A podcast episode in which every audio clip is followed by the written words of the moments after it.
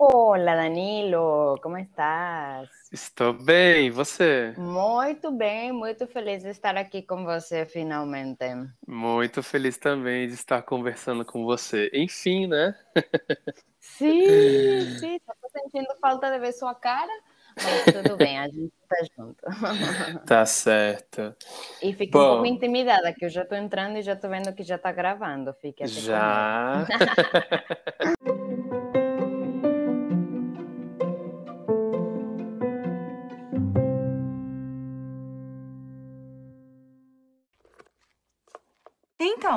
e na escola, como foi? Foi até legal, eu acho. Já olhou pra alguém e pensou, o que passa na cabeça dela?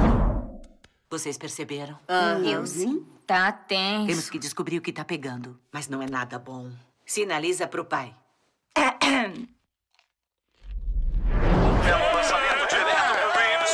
Mas... Oh, oh, tá olhando pra nós.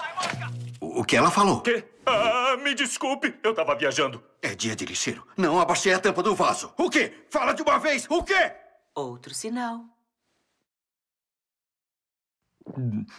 Ah, então, Riley, e a escola? Ai, ninguém merece. Foi ele que escolhemos no lugar do piloto carioca.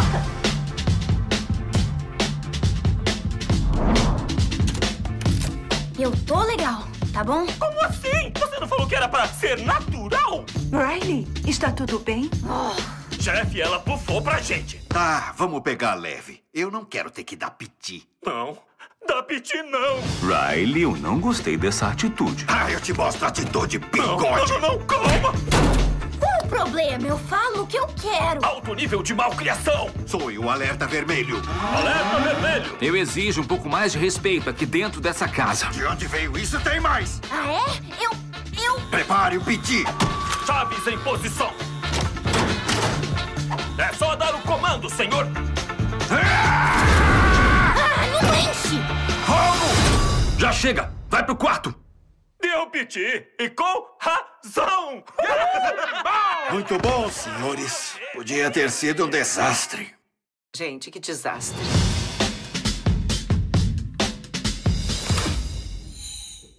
Vamos, vem voar comigo, gatinha. Meu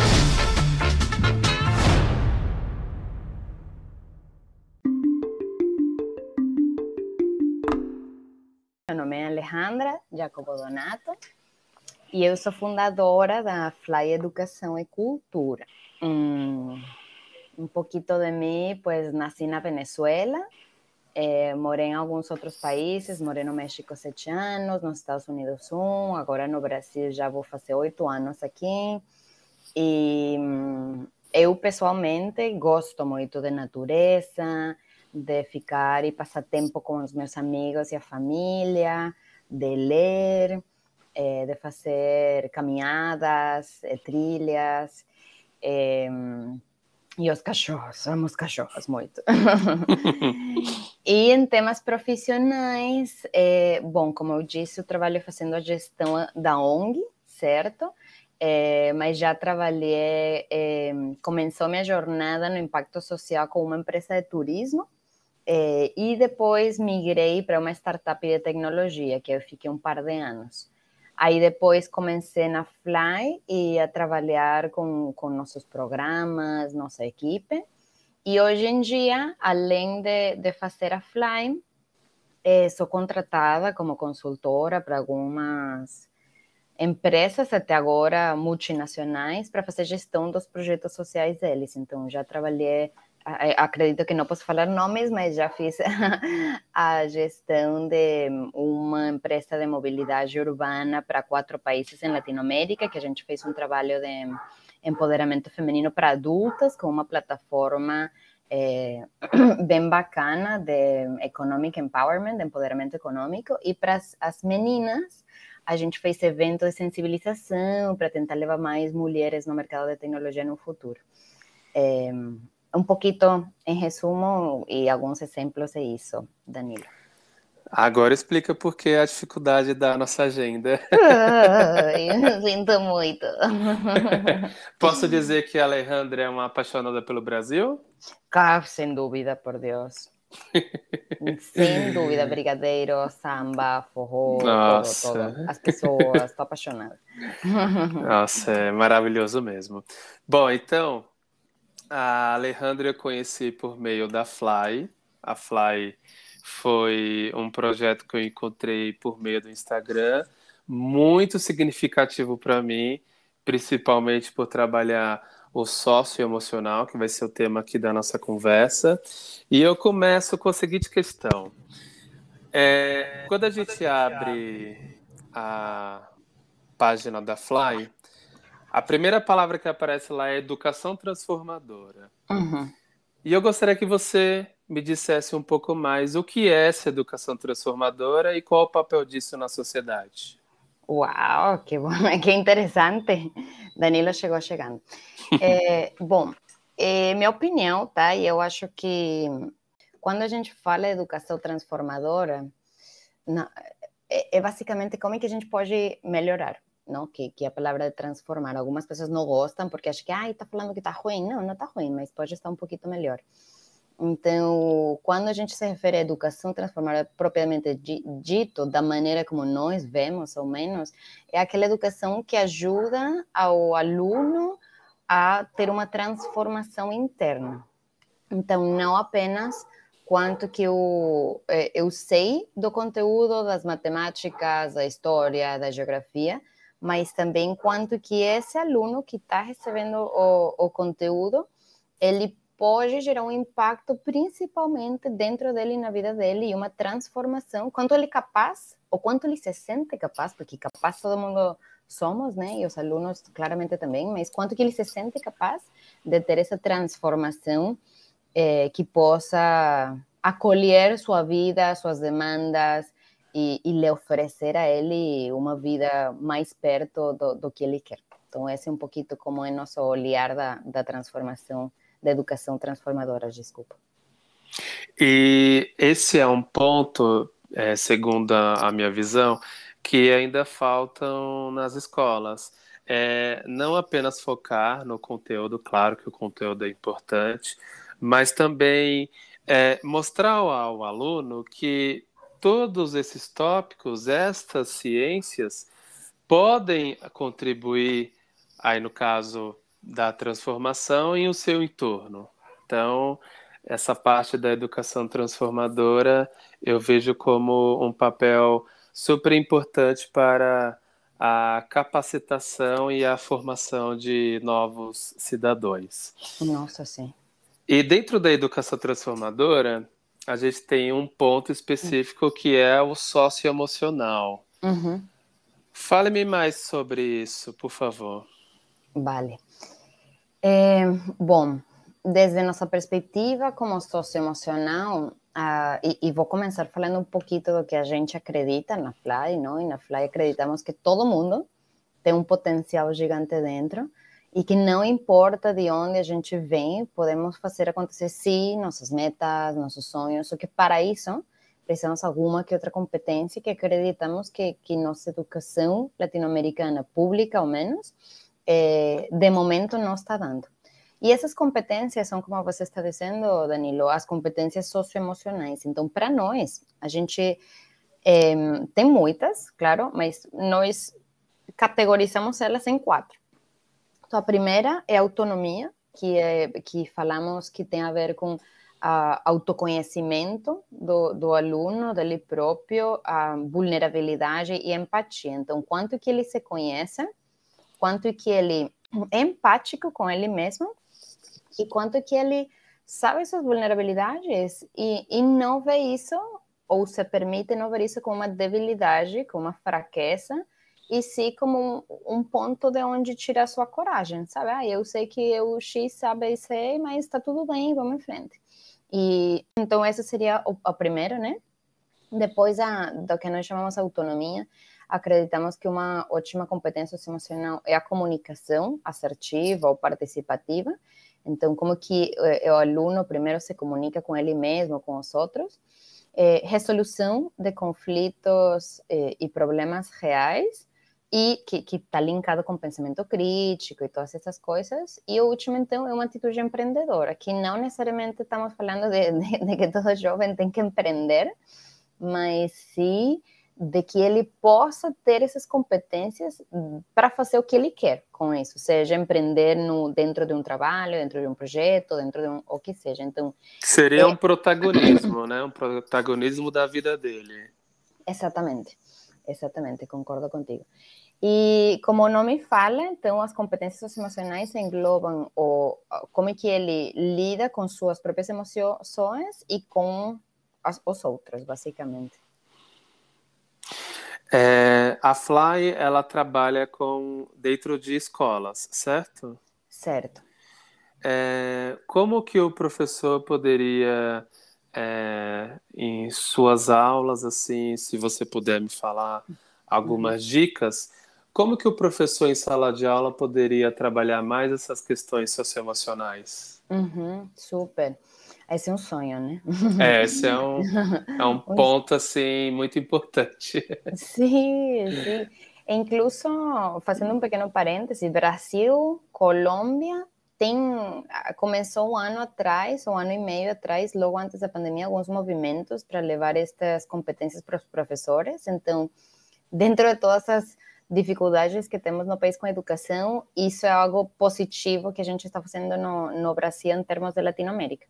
É, mas dando aqui algumas dicas, eu acredito que hum, a primeira seria se atrever a trazer a vulnerabilidade para aprender primeiro e trabalhar essas competências nele mesmo. A gente incluso tinha um, um programa na Fly que chama Super Profis, que a gente colocou em stand-by para focar nos alunos, que ele é basicamente como ajudar os professores a fazerem isso que vocês estão me respondendo. Então, em resumo, o primeiro que eu vejo é é, que o professor ele se, se trabalhe ele mesmo, certo?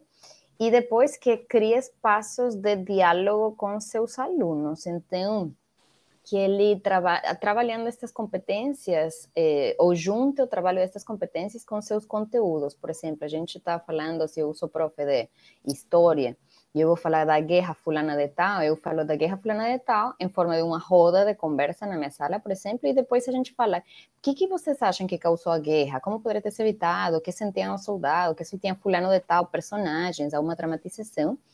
E o terceiro seria gamificar. Então, algo que funciona muito bem para nós é levar esses conteúdos eh, socioemocionais em formas de jogos.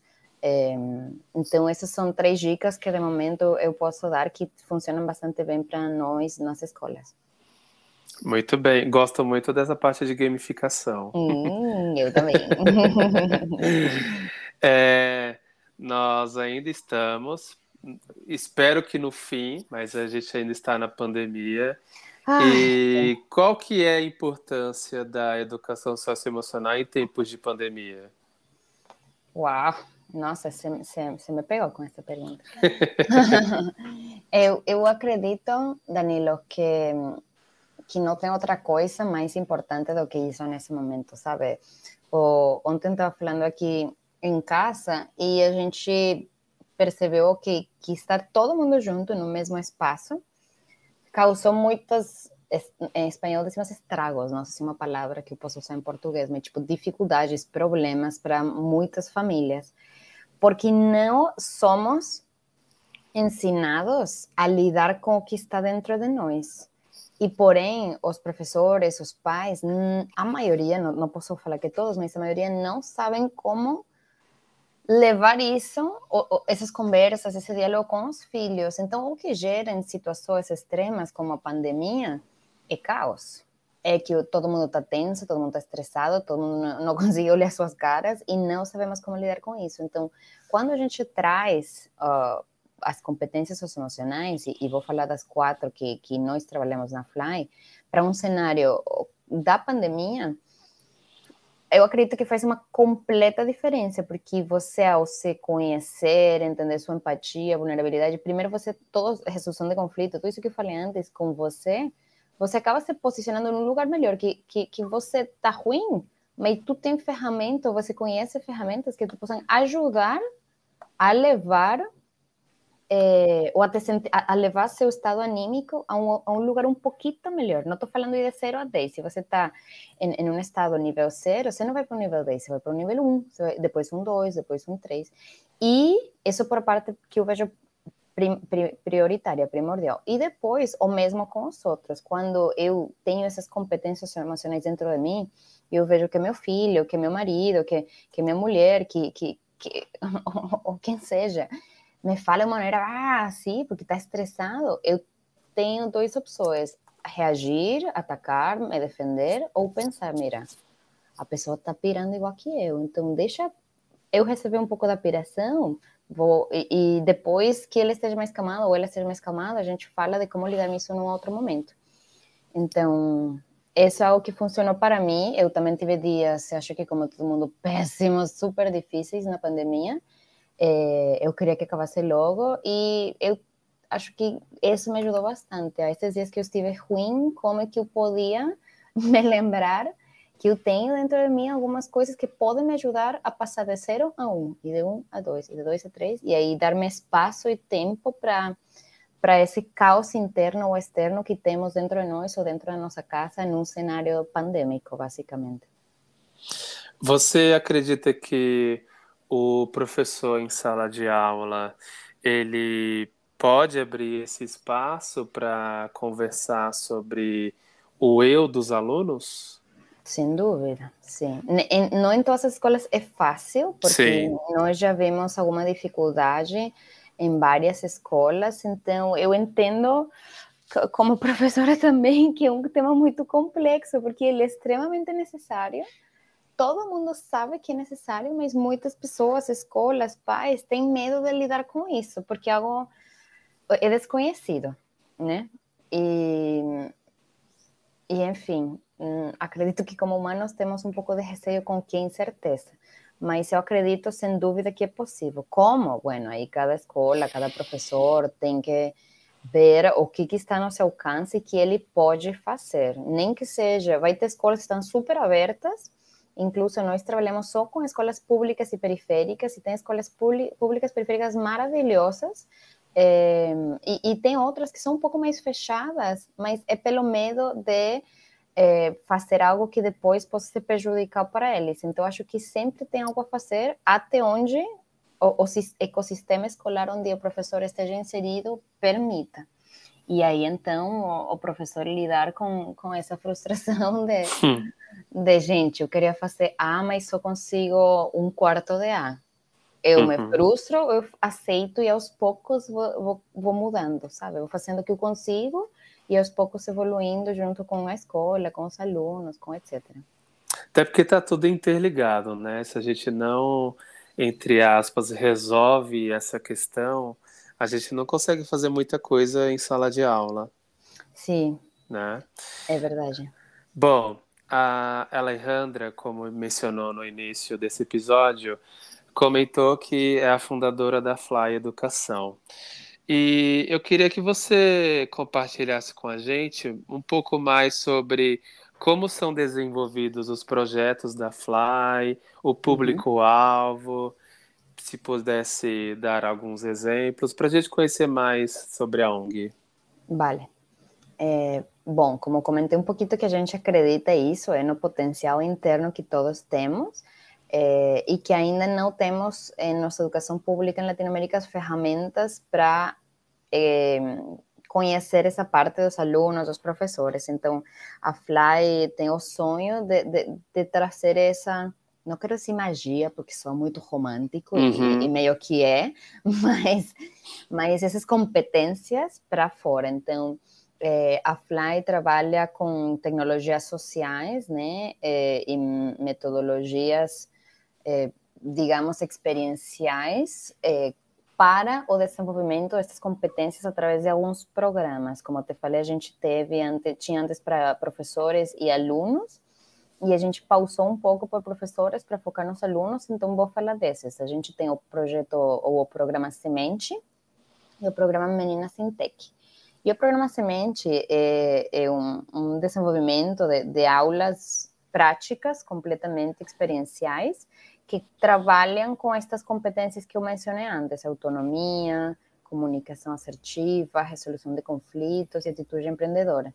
É, e ao longo do, do, ou no fim do programa, a gente, é, ou, ou, no início e no fim, a gente faz alguma avaliação inicial e final e compara como é que está o aluno quando ele entrou no programa e como é que ele está sendo em função a estas é, competências. E o em Tech é exatamente o mesmo programa, só que tem o foco apenas para mulheres e também ele tem a diferença que inclui a parte socioemocional, perdão, a parte de programação. Então, a gente é, faz turmas de meninas onde trabalhamos o desenvolvimento socioemocional e também desenvolvimento web, o big data, o desenvolvimento de games, é, nessa linha.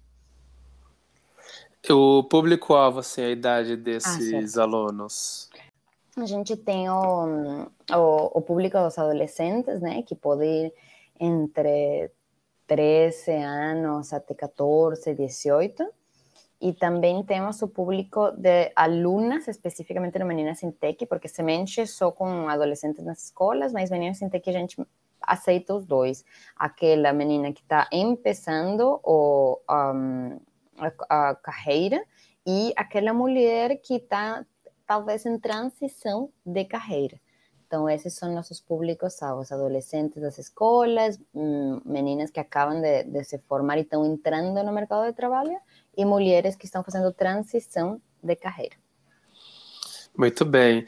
Eu estou aqui com o site da Fly é, aberto uhum. e a gente percebe que realmente vocês promovem atividades práticas, né? Uhum. Eles estão ali inseridos nas propostas e não apenas como ouvintes. E isso é, é bem interessante.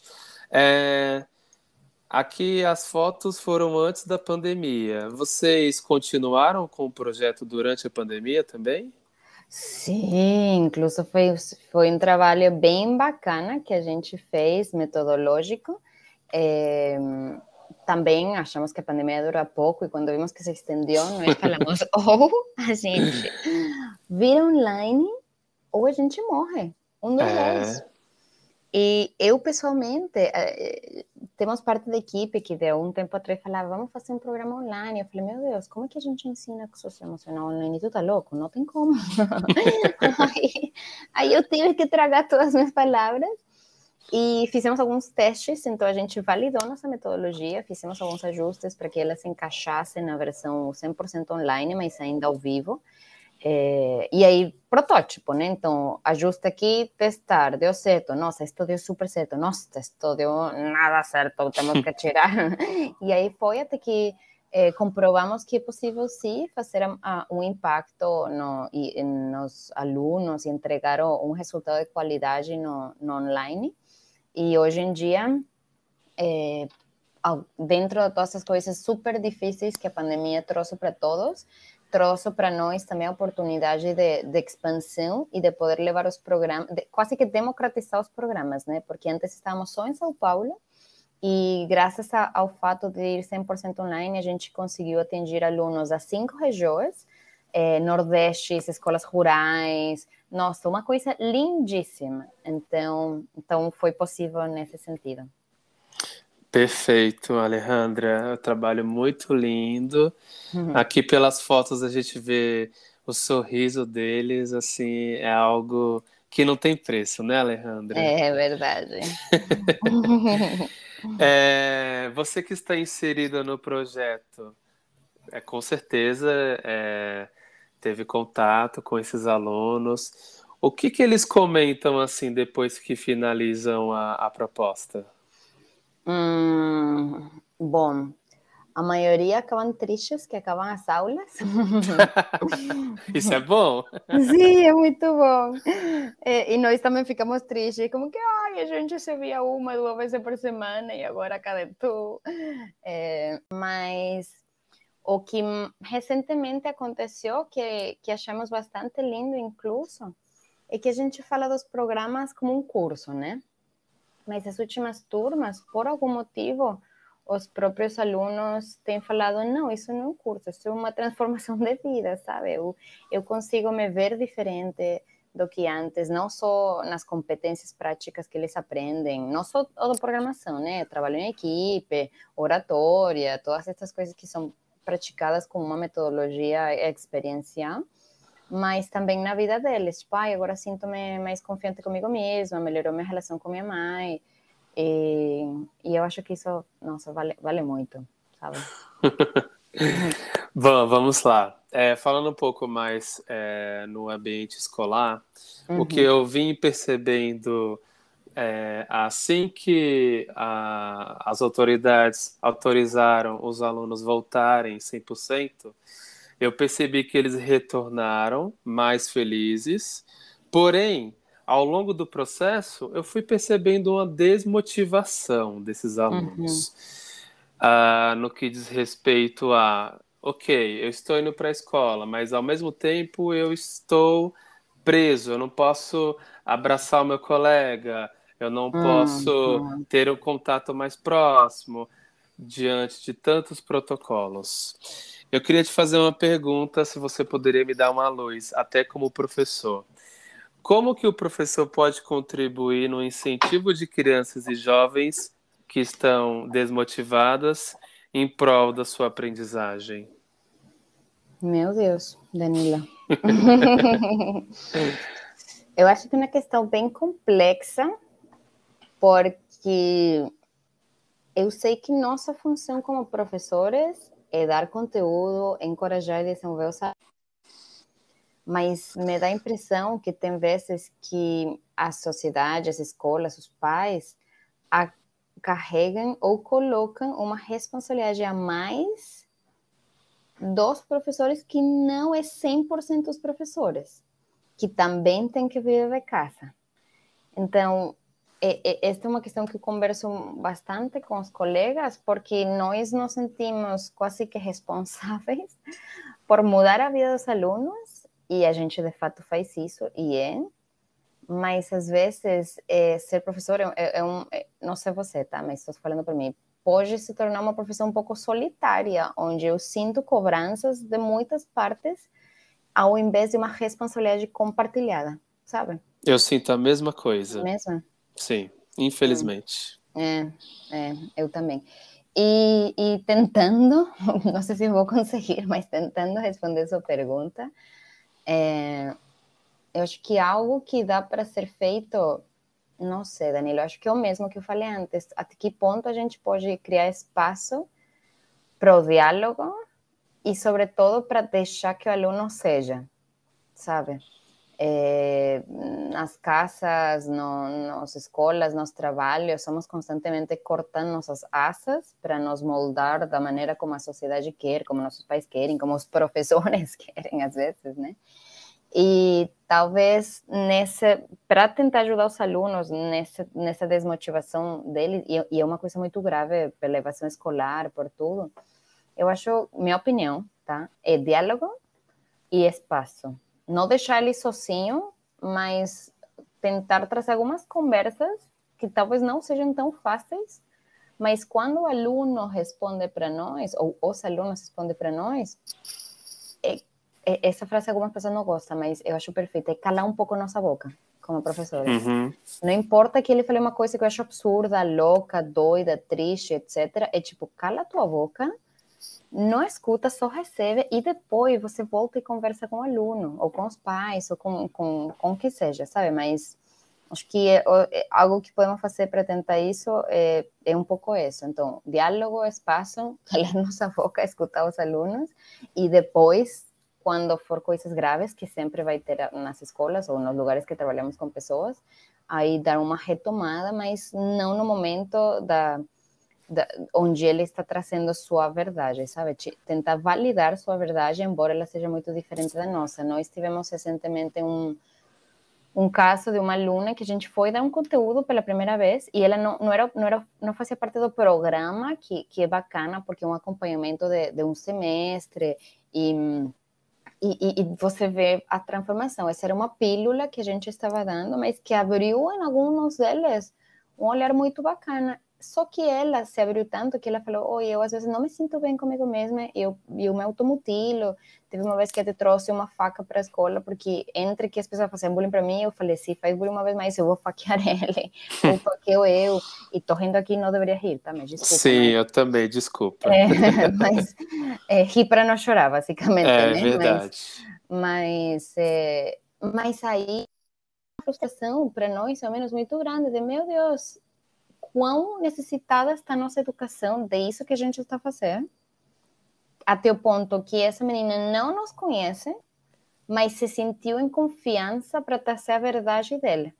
Eu acho que algo bom a gente fez, onde ela sentiu que não iria ser julgada por uma coisa que normalmente é julgar, não, mas como você, você passa, que você está pensando, tá louca. Não, é tipo, cala tua boca e escuta, e aí depois a gente faz alguns movimentos, sabe? É, eu, eu, eu resgatei alguns pontos que você mencionou. Primeiro, que não dá para o professor trabalhar sozinho, é muita responsabilidade, não, não é? É. é? é muita responsabilidade para um profissional só carregar tudo isso. E segundo. É, real... isso à sociedade, né? É. mas, mas eu concordo. Realmente. E segundo, que a gente tem uma mania, professor, né, de ficar só falando e não ouvir, não é? Sim. Então, abrir esse espaço para o diálogo, que muitas vezes essa criança, esse adolescente, ele não tem esse espaço dentro de casa. Uhum.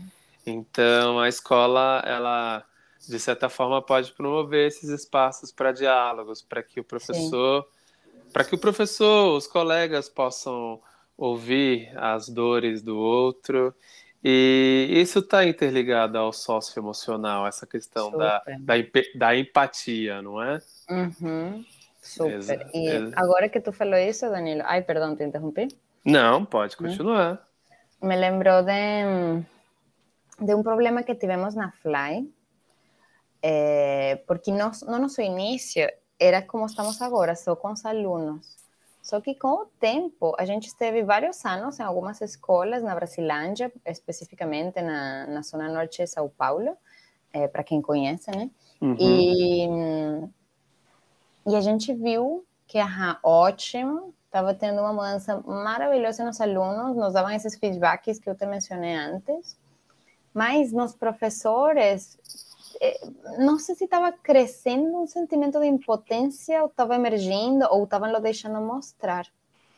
E foi aí onde eu disse: precisamos fazer algo. E aí começamos a trabalhar nossa metodologia com professores, porque é, pegando o gancho que tu falou da responsabilidade e, e, e que é muito grande para nós, acho que temos que ser coerentes. Se nós queremos ajudar os alunos e dar espaço para eles serem, quem somos nós, professores, para achar que nós também não precisamos desse espaço e dessa fala e desse desabafo e desse diálogo?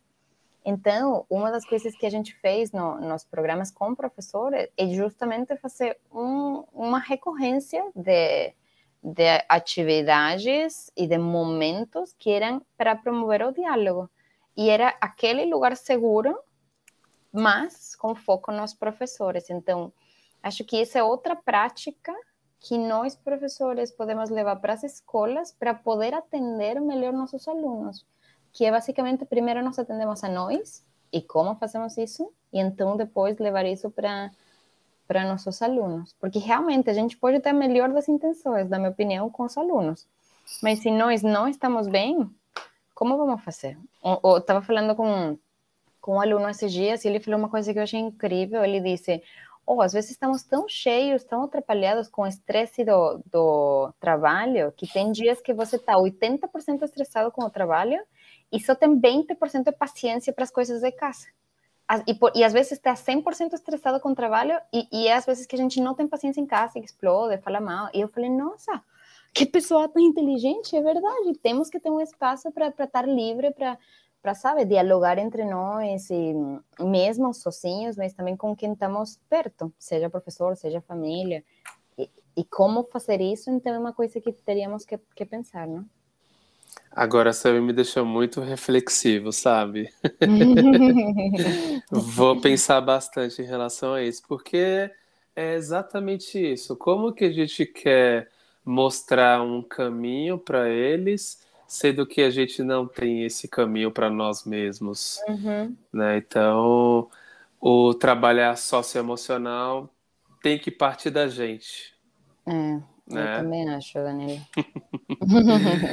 Bom, é, a Fly é uma ONG e eu gostaria que você me falasse qual Uhum. é a importância no desenvolvimento de políticas públicas voltadas às questões socioemocionais. Ai, que super.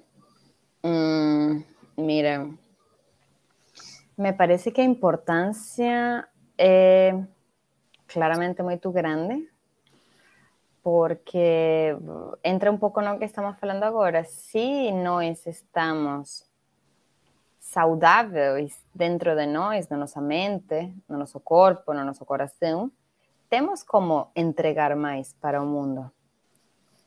É, sem isso, a gente entrega aquela porcentagem que sobra. Então, falando em temas de, de nossos alunos, ou, ou, como tu chamou, público-alvo, que, que é das periferias, que, que são as minorias, é, e eu, como venezuelana, me sinto que, que entro nessa. Quando eu cheguei no Brasil, passei bastante dificuldade, né, como imigrante. E eu tive que buscar algo dentro de mim para ficar bem em certos momentos, porque quando você não tem suficiente comida em casa, não tem como pagar o aluguel, não tem como, não tem, sente que não tem amigos, que não tem um círculo de apoio, é muito complexo você estar bem e entregar algo bem para o mundo. Então me dá a impressão que que em temas de políticas públicas, estes movimentos que estão começando alguns anos atrás a surgir em Latinoamérica, potencialmente bem aplicados, podem fazer uma diferença enorme na, na população eh, latino-americana e, e o mundo. Então, me estou lembrando aqui de um estudo da Unesco que eles fizeram na Jamaica, eh, com um programa de competências socioemocionais de duas décadas. Eles fizeram um trabalho com os alunos e com os pais. E eles tinham seus alunos e um, e um, e um grupo controle, né? Que, que basicamente, para quem não sabe que um grupo controle, é, eles acompanham, por exemplo, se no programa tinha 20 alunos, eles acompanham outros 20 alunos da mesma escola, da mesma idade, tipo, da sala A é, é o, o, o que está participando do programa, e a sala B não está participando do programa, mas a gente fez o acompanhamento durante as mesmas duas décadas para depois comparar o efeito que a, as competências emocionais geram em uns e não em outros.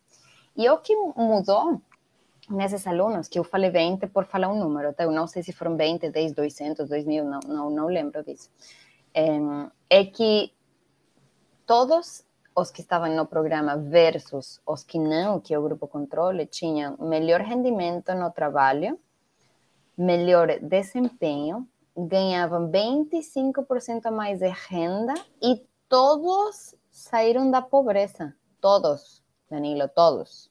Que maravilha. Ai, gente, sim. Quando eu vi isso, fiquei, ah, que maravilha, mas fiquei, não posso falar a palavra aqui, me, bravíssima.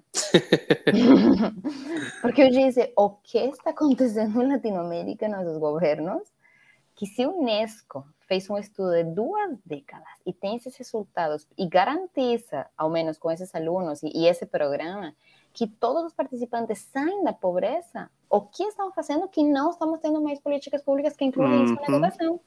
A gente pode ser daqui a duas, três décadas um país sem pobreza, uma, um país, no caso do Brasil, mas um continente sem, sem é, esqueci a palavra, mas é, sem pobreza. Então, eu acho que com isso eu, eu respondo a tua pergunta com minha opinião pessoal e com fatos reais de Latinoamérica, de um país que tem alguns cenários similares aos nossos aqui no Brasil. Perfeito. É, parece às vezes que as autoridades não querem ver esse quadro de não pobreza. Né? É, é meio estranho tudo o que acontece. A gente tem ferramentas, a gente tem o conhecimento, a gente tem todo um histórico que contribui para que a sociedade ela, ela, ela possa avançar, mas sempre tem aí algumas pedras no caminho. Tem. É que Quando... é algo muito complexo, né? Mas... É, muito, muito complexo.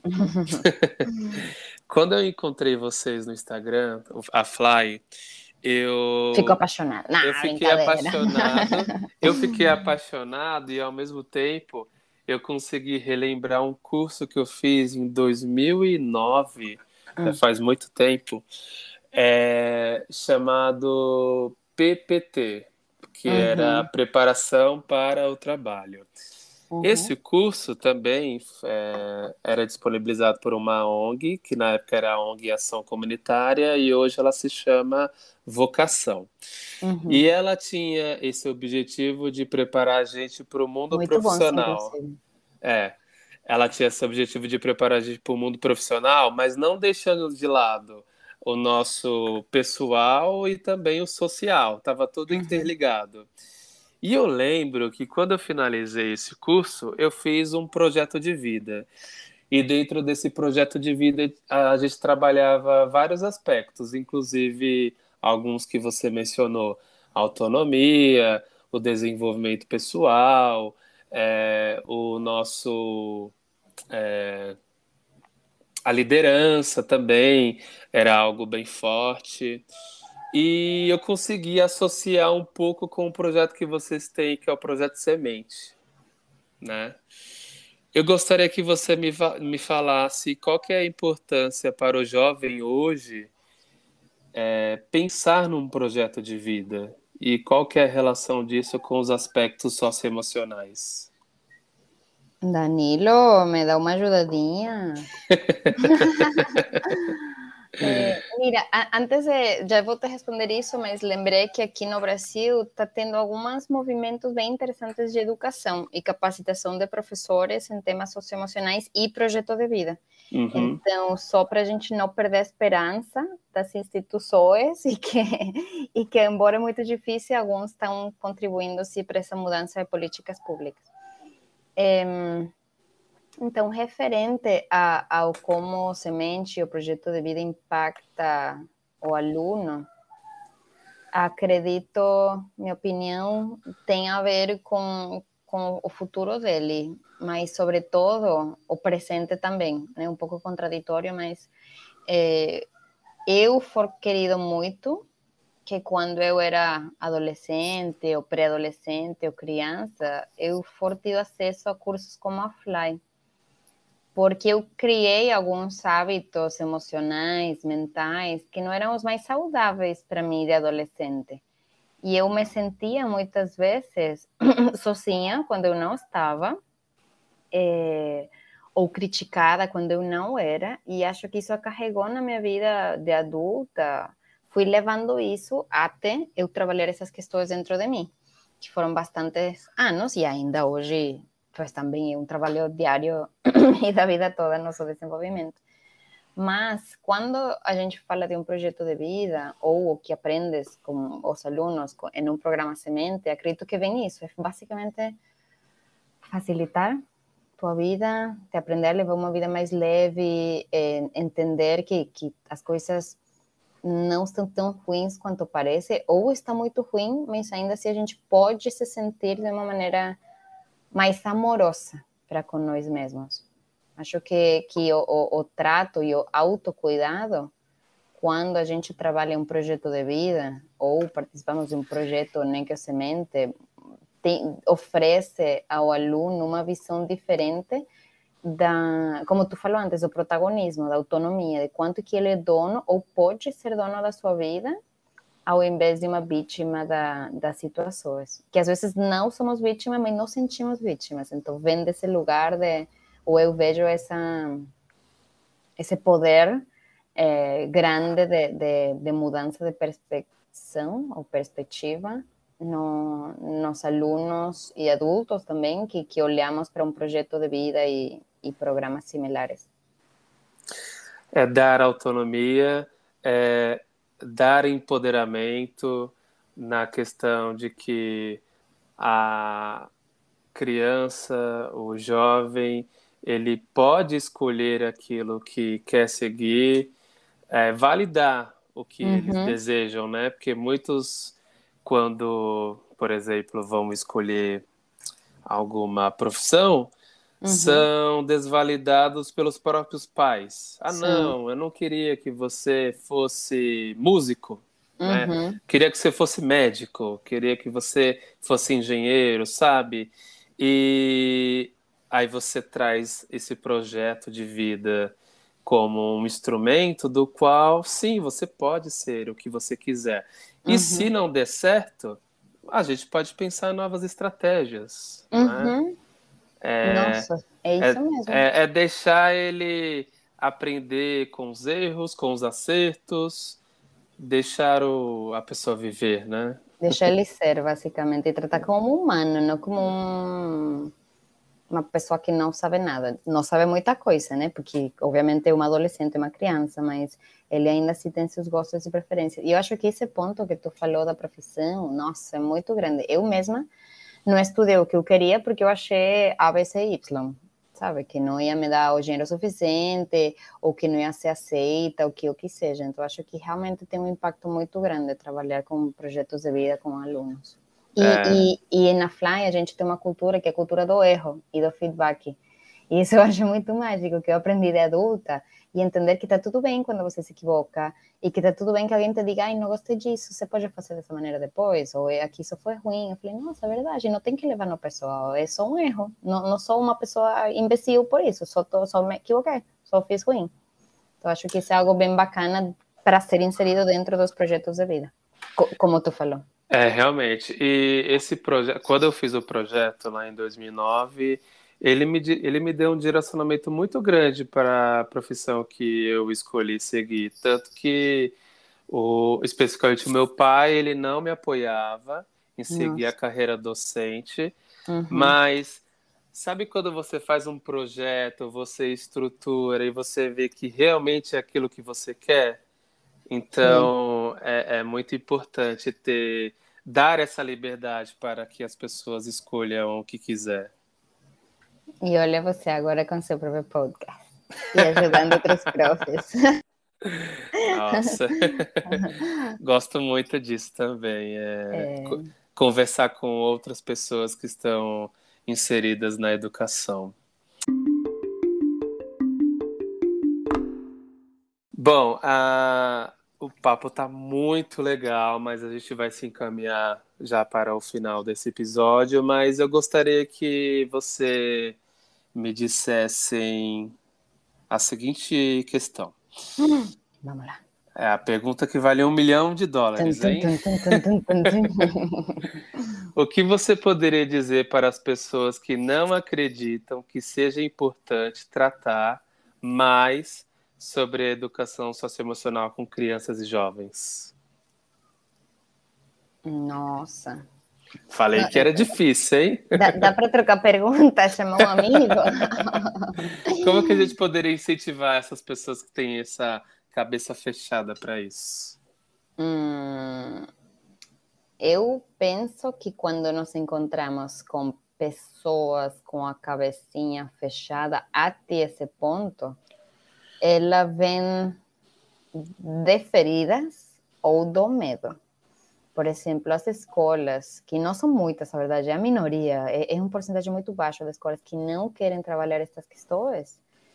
É, o que eu encontro é que os professores, os diretores estão com medo que eles sejam demitidos, ou que os, professores, os pais venham e acima deles. Então, eu acho que eu tra trabalharia o diálogo de novo, e as próprias competências socioemocionais com eles, apenas para entender, sabe? Meio que não querer convencer estas pessoas que estão negativas de nada, mas apenas compreender de onde vêm, por que eles pensam assim, e aí um trabalho nosso de aceitar, não quero se aceitar, tipo, para sempre, mas me, me dá a impressão que quando nós damos o espaço para aquele negativo que fala não faz sentido, não quero isso ou outro, de expressar sua, sua verdade, normalmente ele percebe que não faz tanto sentido assim. E, e, e quando ele não se sente criticado, ele está mais molinho para falar. E já quando ele está aberto a discutir, não só um não, porque eu falo não e ponto, acabou, já demos uns milhões de passos na frente com essa pessoa. Então, acredito que, que isso seria o melhor, não tentar convencê-los, mas sim tentar entender por quê, aceitar e aos poucos ir tentando criar esse espaço de entendimento de por que, que essa pessoa pensa assim, não estou entendendo nada. Por exemplo, eu venho de, para explicar isso como um exemplo prático, eu que sou de Venezuela, tenho X, X eh, pensamentos políticos, e quando eu me encontro alguém que, que é tão distinto, ou que eu sou tão distinta, a gente tem duas opções, né? E especialmente agora num, num, país tão politicamente extremo como estamos nesse momento. Bom, não sei se é extrema a palavra, mas enfim. É, se a gente ataca a outra pessoa, a outra pessoa já está fechada. Então, uhum. se nós só falamos com curiosidade, ah, é? E por que você acha isso? E por que o outro?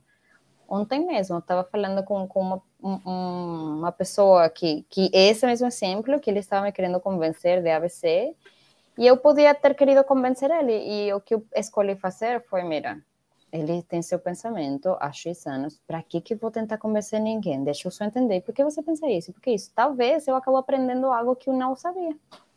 E, e isso acabou nos acercando e criando um ponte, em vez de criar um abismo entre a gente. Uhum. Então, acho Realmente. que isso pode ser feito nas escolas e entre os professores e entre os alunos, porque vai ter aluno que não vai querer falar dessas coisas e está tudo bem. Vamos só entender e a gente. Porque às vezes é muito dolorido falar das coisas, né? Então, o não falar, por vezes, vem da, de se autoproteger. E quando temos de novo o espaço seguro, não necessitamos mais nos proteger e aí podemos então ir e falar. É, um ponto que você falou, é, muitas pessoas não gostam de falar por ser realmente algo bem dolorido, né? Uhum. Bem é um, um acontecimento assim que as pessoas não gostam de compartilhar e realmente tem muitas pessoas assim, né? Então, uhum. abrir espaço para o diálogo seria esse caminho, né? Sim, sim. Acredito que sim, né? Na prática é bem complicado, nem sempre eu consigo, nem sempre nós vamos conseguir, mas quando é possível, acho que é, é uma coisa incrível que nos acerca mais às pessoas. E, e, e faz mudanças, transforma. Sim, sim. Deixa eu te perguntar, você mencionou que é, fez um trabalho com escolas da, da Zona Norte, Brasilândia. Uhum. Você já fez alguma coisa que, no caso, eu sou da Zona Sul. Uhum. Já fez algum Grajaú, trabalho por aqui? Por Grajaú, Jardim Ângela? Fizemos é, uma pílula em Jardim Ângela, sim, é, mas a gente é, ficou em Brasilândia por temas da é, de uma parceria que fizemos com a Secretaria de Educação. Uhum. Mas a gente está em conversas é, para fazer, levar o, o Semente, o Menina Sintec, para algumas escolas de Grajaú. Então, se você até quiser depois, ou qualquer professor, diretor que nos esteja ouvindo e quiser é, levar o semente para os programas nossos para sua escola, por favor, entre em contato, que a gente sempre tem nossa lista de espera e planejamos os próximos semestres em prol da, da, das escolas que nos procuram. Assim que podemos depois conversar sobre. A gente pode até aproveitar aqui o momento. Como que o pessoal pode encontrar a Fly Educação? Perfeito. Bom, hum, é bem fácil. A gente tem o arroba Fly Educacão. Então, F-L-Y Educacão em todas as redes sociais. Então, Instagram, onde pode nos seguir, é, LinkedIn, Facebook, YouTube. No YouTube, a gente tem um, um acervo muito grande de conteúdo socioemocional com os palestrantes incríveis que a gente tem. Então, vale a pena ir lá escutar e, e levar, pegar o que faça sentido para vocês. Mas nas redes sociais a gente tá arroba fly, F-L-Y, educacão. Muito bem. Vou aproveitar e também compartilhar as redes sociais aqui do podcast, Instagram, arroba Diário do Prof, FE no final, Facebook também, é, facebook.com barra Diário do Prof, e também quem quiser me seguir no Twitter, o meu particular é o Prof Danilo, Prof. FE também no final. Eu quero compartilhar com você uma frase que eu acho que é, resume muito bem a nossa conversa. É uma frase do Aristóteles que diz o seguinte: Educar a mente sem educar o coração não é educação. Ai, que linda. Saí emocionada daqui. Gostei muito. Eu agradeço muito o nosso contato. É um prazer enorme ter falado com você. Você ter conseguido aí um espaço na sua agenda tão concorrida. Aprendi muito. É... Finalizou aqui com muitas reflexões e com alguns pensamentos que eu preciso é, desenvolver ao longo do, do, da minha trajetória. Então, agradeço demais, Alejandra, a sua participação aqui no nosso podcast e desejo todo o sucesso para você e para a Flé Educação. Amém, Danilo. Muito obrigada pelo convite. Eu também estou saindo bem emocionada e com o coração quentinho, mas com essa frase que, que dá vontade de ir lá na escola, embora hoje não tenha aula, mas seguir a jornada. Tá certo. Muito obrigado. Beijos. Até a próxima. Tchau, hum. tchau. A gente se encontra no próximo episódio. Até mais.